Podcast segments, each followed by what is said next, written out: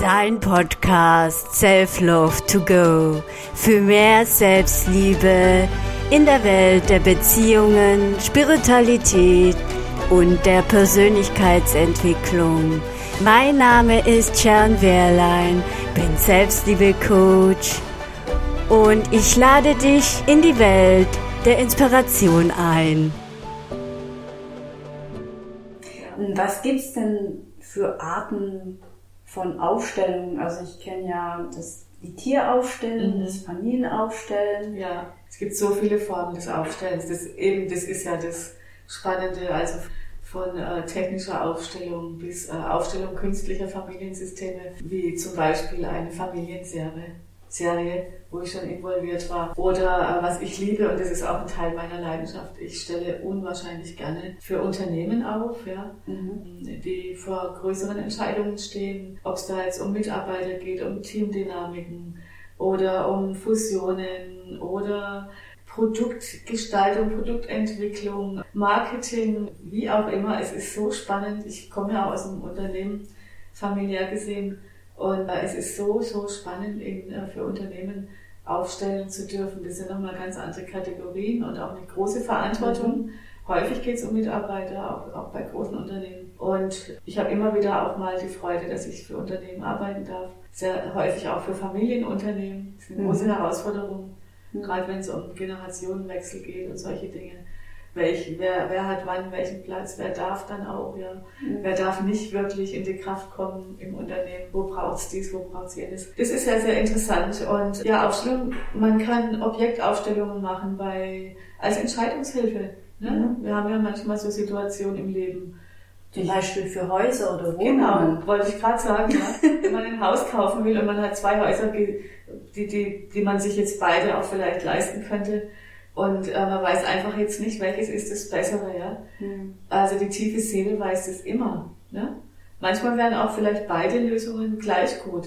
Mhm. Ja, das ist aber eher selten. Also man sieht ganz schnell, manchmal in Minuten, was, was ist für mich die bessere Entscheidung und zwar für die, für meine Energie. Ne? Da kann man, da gibt's Methoden, wie man das sehen kann und, oder auch für die Familie, also alle Beteiligten kann man dann aufstellen in so einer Entscheidungsgeschichte. Ich stelle, ich stelle auch häufig für Leute auf, die auswandern wollen oder ein mhm. Business gründen möchten und im Vorfeld schon wissen wollen, kriegen sie das hin, äh, sind sie überhaupt geeignet, eine Selbstständigkeit auszuhalten, auch, auch nervlich, ne? Mhm. können sie ihre Kraft halten, werden sie, werden sie daran wachsen oder ist, sind Angst und Unsicherheit zu große Faktoren, die sie gar nicht gut tragen könnten, ja? Mhm. Was gibt's an Mittelwegen, auch so was sind auch gute Zeitpunkte.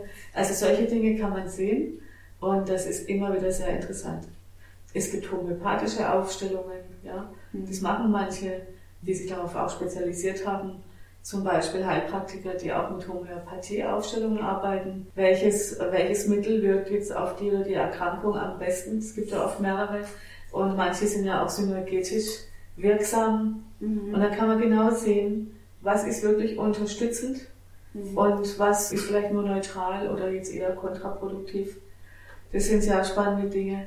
Ja, also generell zum Thema Entscheidung. Natürlich ein ganz großes Thema, das bewegt ja uns alle am meisten. Das ist ja die Liebe und Beziehung. Ja, ja. genau. Und wir sehen ja manchmal, dass in Beziehungen einfach tolle, tolle Leute mit viel Liebe, aber die Beziehungen kommen nicht richtig in die Kraft. Ja? Und dann sieht man häufig, dass die beiden, um die es da geht, eigentlich gar nichts dafür können mhm. sondern beide sind irgendwie verstrickt in die Herkunftsfamilie. Oder der eine hat ein Trauma, der andere hat einen Unfall, der, der, der, der andere hat wieder vielleicht eine frühere Beziehung nicht gut verarbeitet. Äh, oder es ist mal, es gab eine Fehlgeburt und da gibt es irgendwie auch noch ein Trauma. Oder man hat selber als Kind vielleicht die Bindung zu den Eltern schwierig erlebt oder gar nicht erlebt.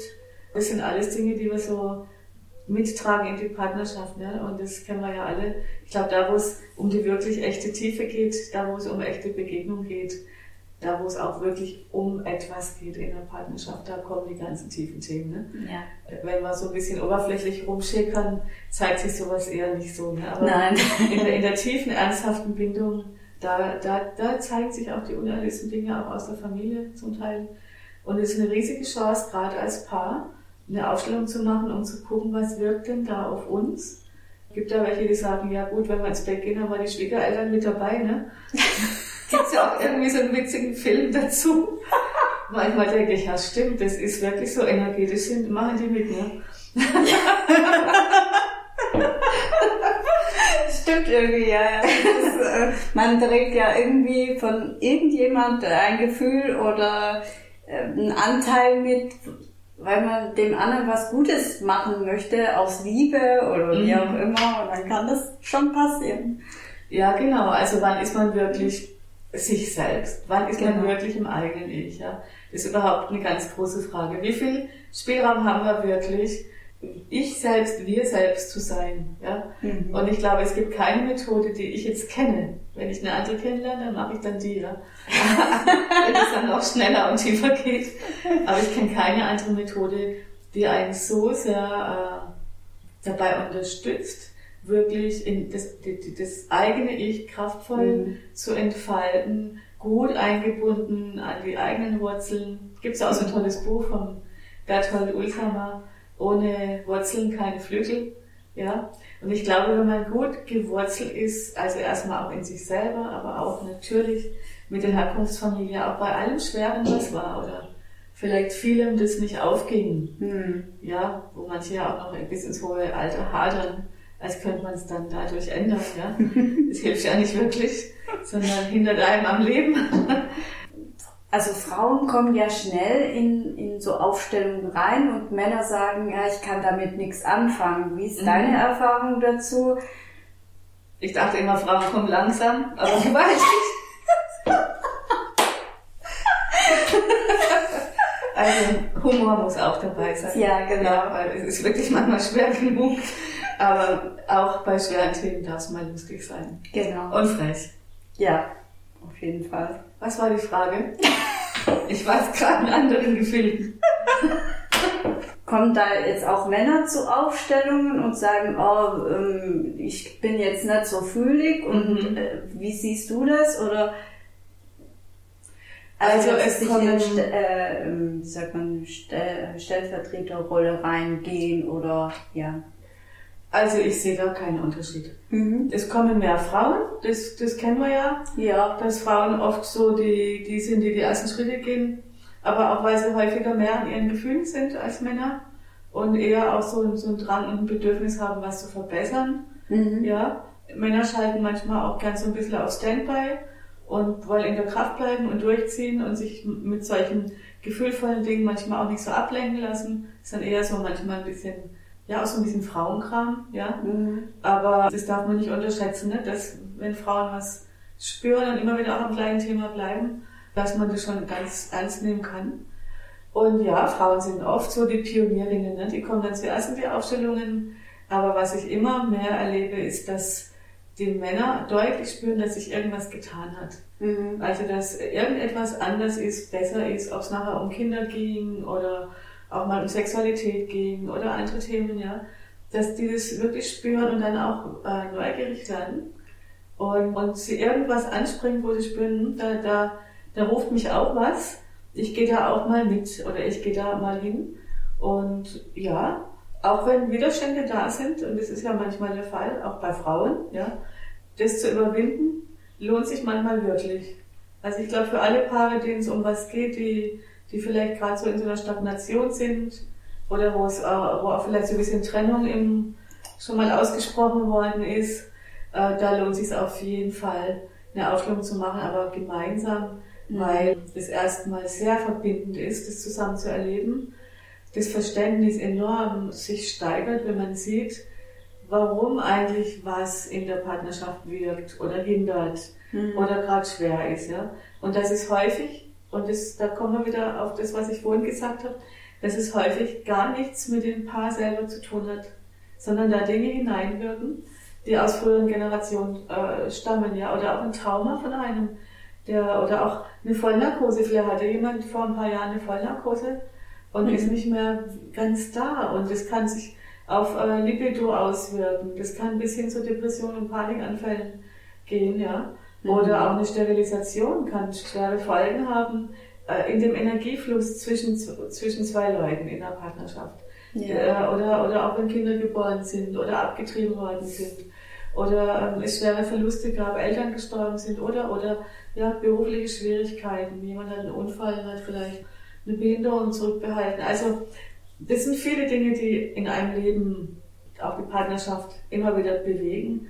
Aber man kann sich auch quer verstricken. Ne? Wenn der eine vielleicht ein relativ entspanntes Familiensystem hat, ohne schwere Bürden, und der Partner aber vielleicht aus einer sehr belasteten Familie kommt, dann sieht man das manchmal in Aufstellungen, dass jemand sich so rein verstrickt mhm. in das System des anderen und da auch mitträgt. Ah ja, okay. Ja, und die, die betroffen sind, die, die merken das meistens sogar. Mhm. Ja. Also ich erlebe zunehmend, dass Männer in die Seminare kommen und auch in der Fortbildung sind.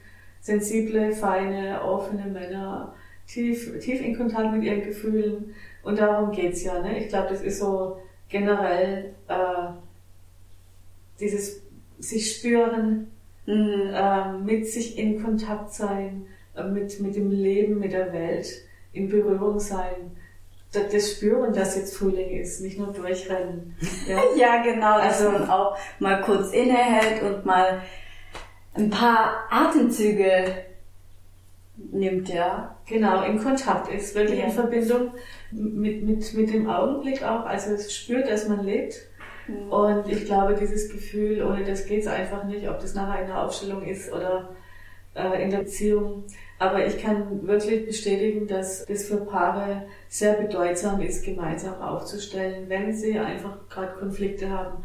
Manchmal sind auch noch frühere Partnerschaften nicht ganz gelöst, ja. Mhm. Oder jemand hat jemand zu betrauern gehabt, hat sich neu gebunden und da ist immer noch wie so ein Teil noch nicht ganz frei für die neue Beziehung. Ja. Das, sind, das sind sehr feine, sehr vielschichtige, sehr komplexe Dinge.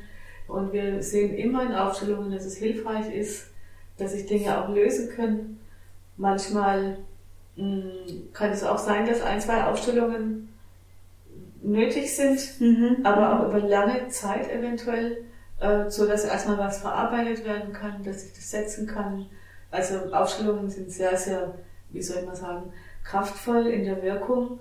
Und es kann auch sein, dass man da ruhig dann auch mal ein paar Monate warten sollte, bis man noch mal einen Schritt geht. Ja? Manchmal ist es auch zeitgleich reif, mhm. nächste Schritte anzugehen, ja? je nachdem. Aber häufig ist es ganz gut. Manche sagen ja auch, oh je, ich schaffe mein Leben gerade. Wenn ich jetzt noch zu einer Aufstellung gehe, dann wird es noch schlimmer. Mhm. Ja? Äh, ich ich kenne das. Vor meiner ersten Aufstellung, glaube ich, ging es mir ähnlich. Das war 99. Ja. ja. Aber es kann sich ja nur das zeigen, womit wir, womit wir leben. Mhm. Es zeigt sich ja über uns. Das, was wir tragen, das, was in uns wirkt. Und ich vertraue nach diesen vielen, vielen Jahren wirklich darauf, dass sich an dem Tag, wo man dann wirklich auch den Mut fasst aufzustellen, ja. nur das zeigt, was man an dem Tag auch gut verarbeiten kann, ja. Und dass auch Dinge offen bleiben, die dann vielleicht ein andermal dran sind. Und dass das Dringendste sich wirklich auch alleine zeigt, ja. Wir haben mhm. zwar immer ein Anliegen, eine klare Entscheidung für ein Anliegen. Aber meistens läuft es ganz andere Wege. Genau. ganz genau. Ja. ja. Und das ist das Interessante. Man kann wir können uns eigentlich auch nur zur Verfügung stellen. Da, also auch die Machbarkeit einer Aufstellung hat Grenzen, weil eigentlich machen wir die nicht, sondern wir öffnen gemeinsam einen Raum, mhm. in dem sich sehr geschützt und sehr, äh, mit sehr viel Respekt und sehr viel Liebe und, und Kraft Realitäten zeigen können, sich, sich Dinge entfalten können und auch erlösen können, wie man es eigentlich sich kaum vorstellen kann. Es ist ja. immer wieder, ja, manchmal grenzt es auch wirklich so. Also so kleine Wunder am Rande des Alltags erleben wir auch in den Aufstellungen. Das kann man schon sagen. Ja, es ist immer spannend, wenn jetzt Menschen in die Rolle reingehen, wo diese Person gar nicht kennen und dann sagt derjenige, der die Aufstell also ein Anliegen hatte, oh, Genau, das, so ist die Person wirklich. Genau also, das sagt sie immer. Ja. Genau so steht mein Onkel immer da. und so weiter und so weiter. Genau. Ja. Ich kann mich erinnern, das war ganz spannend. Da, das war ganz am Anfang, wo ich so Seminare geleitet habe, ja. wo auch die Leute das noch nicht so kannten. Jetzt ist es ja inzwischen viel bekannter. Jeder weiß eigentlich fast, was es ist, ja, auch wenn man es nicht erlebt hat. Ja. Es ist ein Begriff. Und es war ja früher nicht der Fall. Und dass jemand in eine Rolle ging und gesagt hat, also für einen Onkel, ja. und gesagt hat, ja, ach, mir geht's ganz gut, ich habe hier nichts Großes, ja, bin ganz zufrieden. Aber was komisch ist, ich spüre mein rechtes Bein nicht. Und dann hat die Frau, die gerade die Aufstellung für sich gemacht hat, gesagt, ach Gott, ja, der hat, äh, der hat ein Holzbein, der hat ein, ein Bein verloren. Mhm. So. Und das sind die kleinen Dinge, ja, die, wenn man in einer Rolle ist und es noch nie gemacht hat und denkt, oh Gott, ich kann das nicht und ich weiß nicht, wie es geht. Also jeder kann das, ja. Man muss nichts wissen, nichts können. Die reine Bereitschaft genügt, zu sagen, okay, ich mache jetzt mal diese Erfahrung. Hm. Man kann auch eine Rolle verneinen, wenn man gefragt wird, ja, weil es für sich nicht stimmig anfühlt. Genau. Weil man denkt, ja, vielleicht stehe ich jetzt für jemanden anderen. Mhm. Das ist ja auch das Gute daran. Genau. Man wird nicht dazu gezwungen. Sozusagen. Genau. Jetzt reden wir ja über Stellvertreter. Ja. Nein, man wird nicht gezwungen, um Gottes Willen. Also äh, persönliche Freiheit ist ein hohes Gut und das, äh, das pflegen wir auch in Aufstellungsseminaren, ganz klar. Du hast ja auch vorhin gesagt, fühlen Frauen mehr in Rollen als Männer. Kann ich so nicht bestätigen. Mhm. Ja, also es gibt Menschen, die sind ganz feinfühlig und die spüren ganz, ganz viele Schichten auch, mhm. wenn sie in einer Stellvertreterrolle sind und andere, egal Männer oder Frauen, die das vielleicht nicht ganz so mhm. fein erleben, ja. Das hat auch nichts groß zu bedeuten, mhm. uh, sondern das ist so, aber jeder kann im Grunde in, in so eine Rolle gehen und die Erfahrung machen.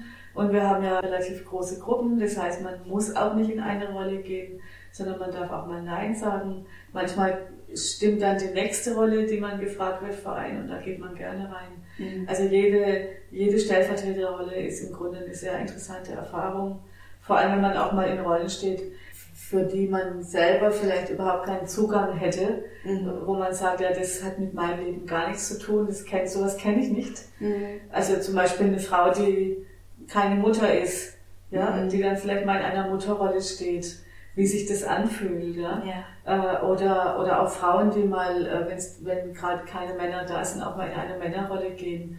Also ich finde, dass es das Verständnis füreinander, also zwischen den Geschlechtern und den Kulturen, also deutlich, äh, deutlich verstärkt. Ja. Also ich finde es hilfreich. Auf jeden Man Fall. Man erlebt so viel, ja. Ja, also ich war ja selber auch mal in einer Männerrolle, fand ich total interessant. Also merke, ich habe da jetzt ein ganz anderes Verständnis, seit ich mhm. das weiß. Und das, das ist äh, echt eine tolle Erfahrung, ja. Ja. Ja. Ja, das finde ich auch. Also nach wie vor ist es in Rollen stehen sehr spannend. Ich mache das ja in der Einzelarbeit im Grunde täglich äh, mhm. oder fast täglich stehen ganz viele Rollen.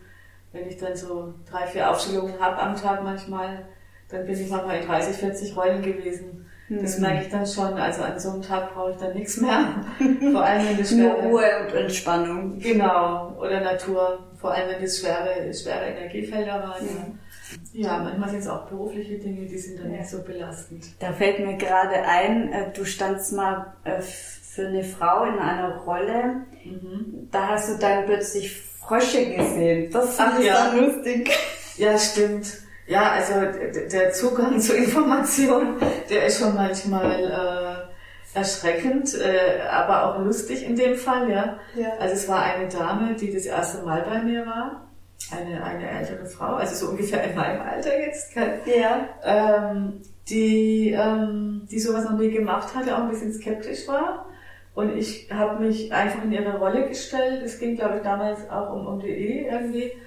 Und ich fing an, wie immer, ich gehe dann erstmal in die Rolle für die Person, die da ist mhm. und die das Anliegen hat, ja. Und äh, dann stand ich in der Rolle und habe hunderte von Fröschen gesehen, wie, also ich sehe das nicht, dass die jetzt da äh, plastisch sichtbar sind, aber ich sehe das trotzdem auf einer anderen Ebene. Also ich habe einfach hunderte von Fröschen gesehen. Also sind, waren das wirklich echte Frösche oder? Ja, ja, so Frösche, also ähm, einfach so Grasfrösche, also mhm. ganz. Und dann habe ich, ich ich kannte die Frau ja nicht, wir haben uns das erste Mal gesehen, die war zehn Minuten da, wir haben kurz geredet und dann bin ich in die Rolle gegangen. Und dann habe ich, und dann dachte ich noch, oh mein Gott, sie, was sie jetzt wohl denkt, wo sie da gelandet ist. Aber ich dachte, nein, ich vertraue meiner Wahrnehmung. Ich habe dann zu ihr gesagt, ich weiß ja nicht, ob Sie jetzt was damit anfangen können.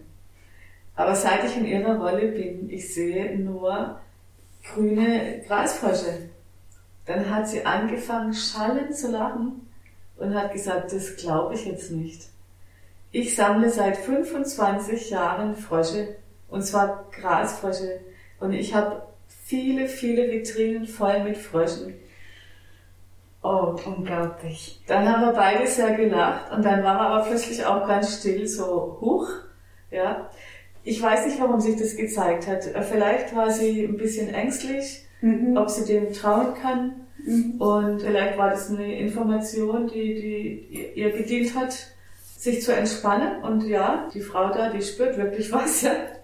Das ist hier nicht nur Hokuspokus. Ich habe vor kurzem zum Beispiel, äh, ging es auch wieder, ich mache sehr viele Symptomaufstellungen, das mache ich übrigens auch sehr, sehr, sehr gerne, weil sich da ganz schnell viele Dinge zeigen, also auch äh, Ursachen, ja, mhm. seelische Hintergründe oder auch systemische Hintergründe, auch bei Krankheitssymptomen. Ja. Mhm. Natürlich äh, muss jeder, der so eine Aufstellung bei mir bucht, der muss natürlich beim Arzt gewesen sein, der muss alles abgeklärt haben medizinisch weil sonst wäre das unverantwortlich. Ja, natürlich. Mich hat mal jemand gefragt, kann ich meinen Zahn aufstellen bei dir? Okay. Oder meine Zähne.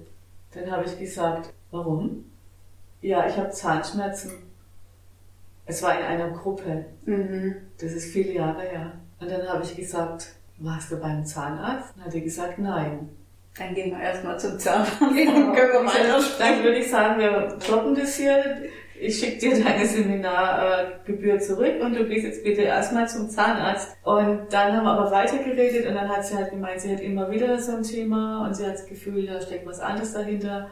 Und das wollte sie sich angucken und sie hat dann auch gesagt, sie geht zum Zahnarzt. Ja. Mhm. Aber natürlich, das sind Dinge, das ist ganz wichtig. Also wir dürfen auch keine medizinischen Aussagen äh, nee, treffen. Ja. Aber wenn jetzt jemand oft beim Arzt war oder überall äh, wegen starken Kopfschmerzen, ja, oder irgendeinen anderen Symptomen. Wir haben so viele Symptome manchmal, ja. Und es, und es, gibt, es, es geht nicht weiter und es wird nicht besser. Mhm. Dann dürfen wir uns wieder als ergänzende Methode betrachten, wo wir dann einfach zum Beispiel so ein Symptom aufstellen, ja. Und, das, und diese Symptome, die haben häufig nochmal andere Symptome. Mhm. Ganz spannend. Das ist jetzt wieder eher ein Thema für die Fortbildung. Ich bilde ja auch wahnsinnig gerne aus, ja. Äh, das würde ich dann da auch jetzt vertiefen. Aber natürlich, man kann über Symptome, äh, Symptomeaufstellung ganz schnell an den Kern des Ganzen kommen. Mhm. Und wenn sich das klärt, äh, wenn es seelische Hintergründe sind, wenn es systemische Ursachen hat, ja, dann sehen wir das sofort. Und wenn wir das unterstützen können, dass sich da was verbessert, dann erleben wir ganz häufig, dass es sich auch körperlich etwas verbessert. Mhm. Mhm. Ich fand es ganz spannend. Ich war mal in der Rolle für irgendjemand, für, es war für ein Kind, das irgendwie, ich glaube, ganz starke Einschlafschwierigkeiten hat, große Unruhe. Und dann war ich in der Rolle von einem Kind ganz kurz. Und dann habe ich gesagt, das ist komisch. Ich sehe die ganze Zeit Birken, diese Bäume, ja. Und dann haben die gesagt, ach, das ist ja interessant. Die kriegt seit drei Tagen äh, spezielle, was weiß ich, Tinktur oder Bachblüten oder keine Ahnung, die mhm. Bachblüten nicht, irgendwas Spezielles. Ja. Und das ist also eine Art, ein Birkenelixier. Ah ja. Und ich stand nur in der Rolle von dem Kind und bevor ich überhaupt irgendwas sehen konnte oder spüren konnte, waren das diese Birkengeschichten. Mhm. Ganz aktuell, das wollte ich mal erzählen, weil es kann auch Leuten in Rollen passieren, die das erste Mal in eine Rolle gehen in einem in einem Seminar. Das ist ganz spannend. Ja. Es ging um ein Trauma von einer Person, die nicht so ganz in die Kraft kam in ihrem Leben. Und ich habe gleich gesehen, da ist eine Traumaenergie. Mhm. Dann haben wir das aufgestellt, also einen abgespaltenen Anteil von mir aufgestellt. Und als ich in dieser Rolle drin war, ja. war ich, äh, habe ich mich plötzlich wie auf so einem Hochspannungsmast gesehen. Oh, okay. Und habe so, und hatte so das Gefühl, ich bin in großer Höhe und ich sehe um mich herum nur Wiesen. Und dann habe ich gesagt, du, ich weiß nicht, ob du damit irgendwas anfangen kannst, was ich jetzt hier an Informationen bekomme. Aber ich bin hier irgendwie mit einem, ich habe hier was mit einem Strommasten und ist jemand abgestürzt, ist irgendwas passiert, dann sagt sie, nein, abgestürzt nicht, aber mein Großvater, der hatte eine Nahtoderfahrung, oder mein Vater, der hatte eine Nahtoderfahrung, der ist, der ist Elektroingenieur oder irgendwas. Mhm. Und der hat, der hat einen, einen äh, lebensbedrohlichen äh, Stromschlag gehabt und mhm. war lange in der Klinik. Also, was hat sich da gezeigt? Die, diese Frau, für die ich aufgestellt habe, hat ein Trauma übernommen gehabt. Das war in ihrem Energiesystem spürbar, mhm. dass das der Vater oder der Großvater erlebt hat. Das hat sie mitgetragen und es war ein Teil ihrer Bürde. Und das konnten wir, das war sogar am Telefon. Ich mache ja viele Telefonaufstellungen, ja. Die war gar nicht da, sondern am Telefon haben wir dann das geklärt, welche Erfahrung gehört zu wem. Und man konnte sofort spüren, wie, wie sie einen Kraftzuwachs hat und dass sie das auch dann zurückgezogen hat. Und dass es in, in ein schicksalshaftes Ereignis ihres Großvaters, glaube ich, war es gehört hat. Ja. Hm. ja, aber das meine ich mit, wozu ist es dann gut, in Stellvertreterrollen zu gehen, indem man angeschlossen ist an dieses Familiensystem, an diese Information, bekommt man einfach viele Eingebungen, manchmal auch einfach nur Körperwahrnehmungen, ja. ja. Stehen ja noch anderen Aufstellungen und dann sieht man sehr schnell, was ist da los in so einem Familiensystem und wie sehr ist die Person, um die es da geht, oder auch deren Kinder eingebunden oder belastet und was braucht es, damit sich das klären lässt und leichter wird.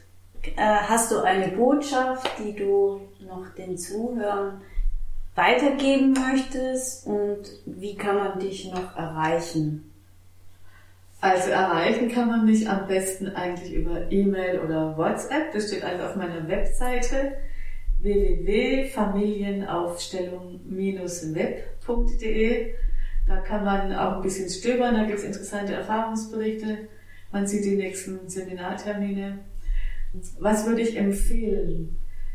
Ich würde empfehlen, ich glaube, wir sind, wir sind sehr gewöhnt, dass wir irgendwie so alles alleine meistern müssen meistern wollen. Ich bin eigentlich auch eine, die dazugehört, so, so die Dinge im stillen Kämmerlein erstmal mit sich ausmachen. so bin ich auch. Ja, und sich ganz viel Mühe geben und vor sich hin, vor sich hin, äh, was weiß ich, analysieren und Dinge tun, die, von denen man glaubt, dass sie dann weiterhelfen, ja.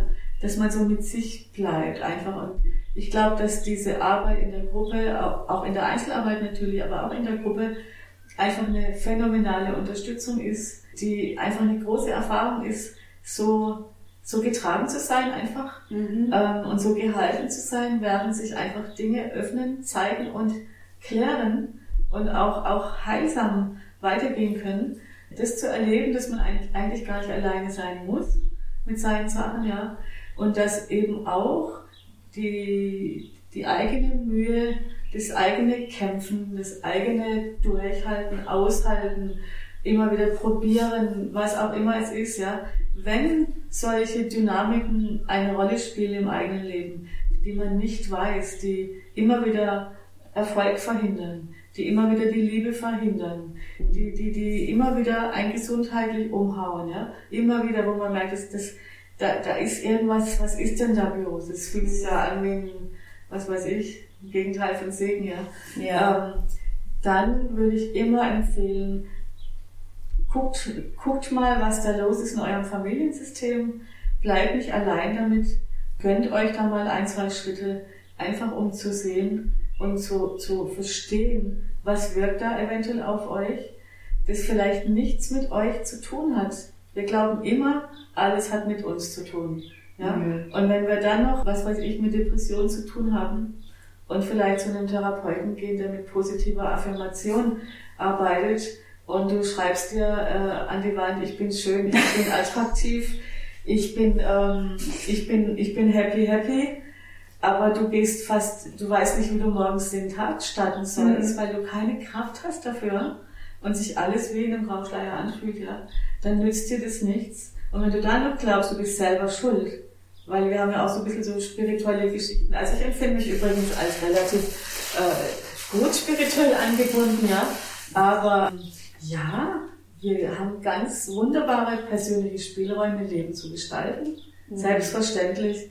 Aber wenn wir alles an uns festmachen, an uns alleine, an uns als Individuum, mhm. das da vor sich hinkämpft auch manchmal, ja, und alles, was nicht gelingt, wir auch dann noch glauben, dass wir noch dran schuld sind, weil wir nicht spirituell genug sind. Halleluja, sage ich das. also das macht's nicht besser. Dann gerne mal zu einer Aufstellung gehen und schauen, was wirkt denn da, das mhm. stärker ist als ich und mit mir vielleicht nichts zu tun hat und mir dauernd eigentlich dazwischen funkt, wenn es um die Liebe geht oder um meinen persönlichen Erfolg im Leben oder überhaupt mein, mein Grundlebensgefühl. Ja? ja, dann bedanke ich mich bei dir, Manuela, dass du dir äh, so dafür bereit warst, mit mir ein Gespräch zu führen. Oder ja, ein Gespräch würde ich das mal benennen. Und ja. Ich kann mich nur bei dir bedanken. Das ist mein allererstes Podcast. Bin jetzt 61, darf neue Erfahrungen machen. Freue mich sehr. Fand es sehr, sehr schön, sehr, sehr angenehm mit dir. Werde ganz sicherlich weiter weitere Themen gerne da auch äh, mal einbringen. Sehr ich gerne. Ich freue mich schon drauf, ja. Ich freue mich auch, dass du bei mir die Fortbildung gemacht hast, dass ja. du an Familienstellen arbeitest und auch jetzt solche tollen Wege gehst, da auch mit, mit der Technik umgehst äh, und da neue Wege beschreitest und so ein, ja, wie soll ich sagen, so eine Plattform anbietest, so ein bisschen Networking mit Doppel-T machst und das gefällt mir sehr gut. Ich wünsche dir ganz viel Glück und bedanke mich bei dir ganz herzlich, Sharon. Danke, danke. Und ich bedanke mich auch für, äh, bei den Zuhörern, die dabei waren und bis bald. Tschüss. Tschüss. Alles Gute euch.